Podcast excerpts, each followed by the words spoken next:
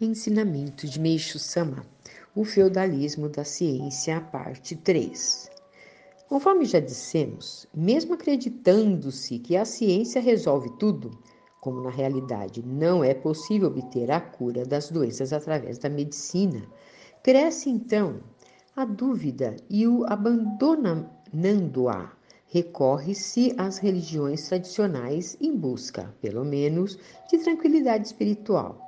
Entretanto, não se sentindo satisfeitas, as pessoas acabam procurando uma religião nova. Nessa procura, chegam até nós. Eu falei em feudalismo científico.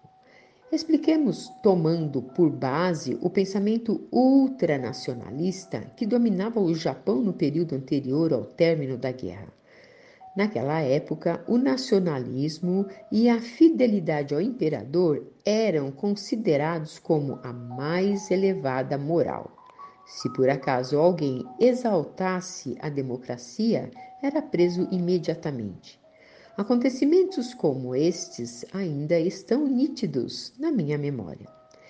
Da mesma forma, o homem moderno respeita a ciência como a moral máxima Consequentemente, a nossa proposição é atacada e repudiada, como a democracia o foi em tempos passados.